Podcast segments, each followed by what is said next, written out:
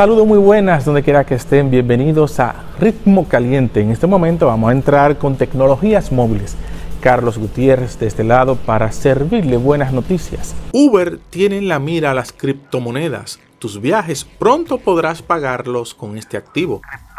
Como un instrumental de temporada alrededor de las criptomonedas, no ha hecho más que crecer y crecer en medio de esta tendencia. Cada exponente quiere mostrar sus versos, perdón, cada vez más las empresas que buscan sumar estos activos digitales a sus operaciones. Ahora Uber, la plataforma que ha mostrado sus planes de adopción de la materia específicamente, la postura de Uber y Tesla deja claro que dar la espalda a estos activos puede ser un error. Abrazar las nuevas economías digitales es una necesidad y a medida de que la tecnología avanza y ofrece cientos de nuevas oportunidades, la empresa aseguró que utilizaría dicho método de pago a medida que la minera haga la transacción a una energía sostenible. Twitter se puso adelante con las propinas de Ethereum y etiquetar cuentas de bot. Ahora Twitter permite agregar etiquetas a los bots y dar propinas a creadores de Ethereum y servicios como PyTM y Byter. Twitter amplía su opción de propinas y ahora los creadores pueden agregar su dirección de Ethereum o Bitcoin. Ya no es la única criptomoneda con la que le puedes pagar o mostrar tu apoyo los bots pueden llegar a ser usados para causar daños a alguno específicamente, pero según Carwell, las cuentas automatizadas están sujetas a las políticas de cuentas automatizadas de Twitter y a las reglas generales de Twitter, según la página de Berger.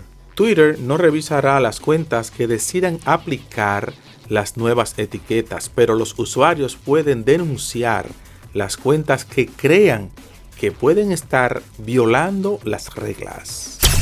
Hay un bobote. Nintendo anuncia que cerrará las tiendas digitales de Wii U y Nintendo 3D a partir del 2023 y eso ya no se podrá comprar cientos de juegos.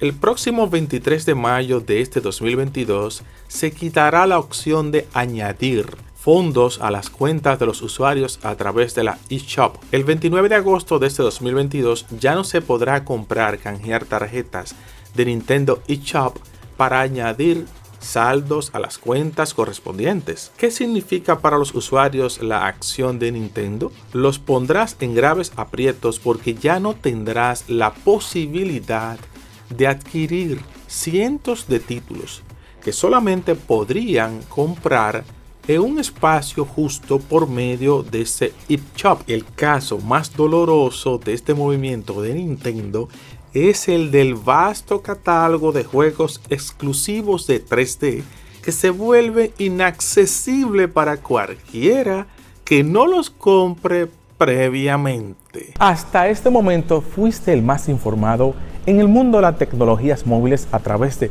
Ritmo Caliente. Hasta la próxima semana Carlos Gutiérrez se despide. Carlos Gutiérrez. Asesor de videojuegos y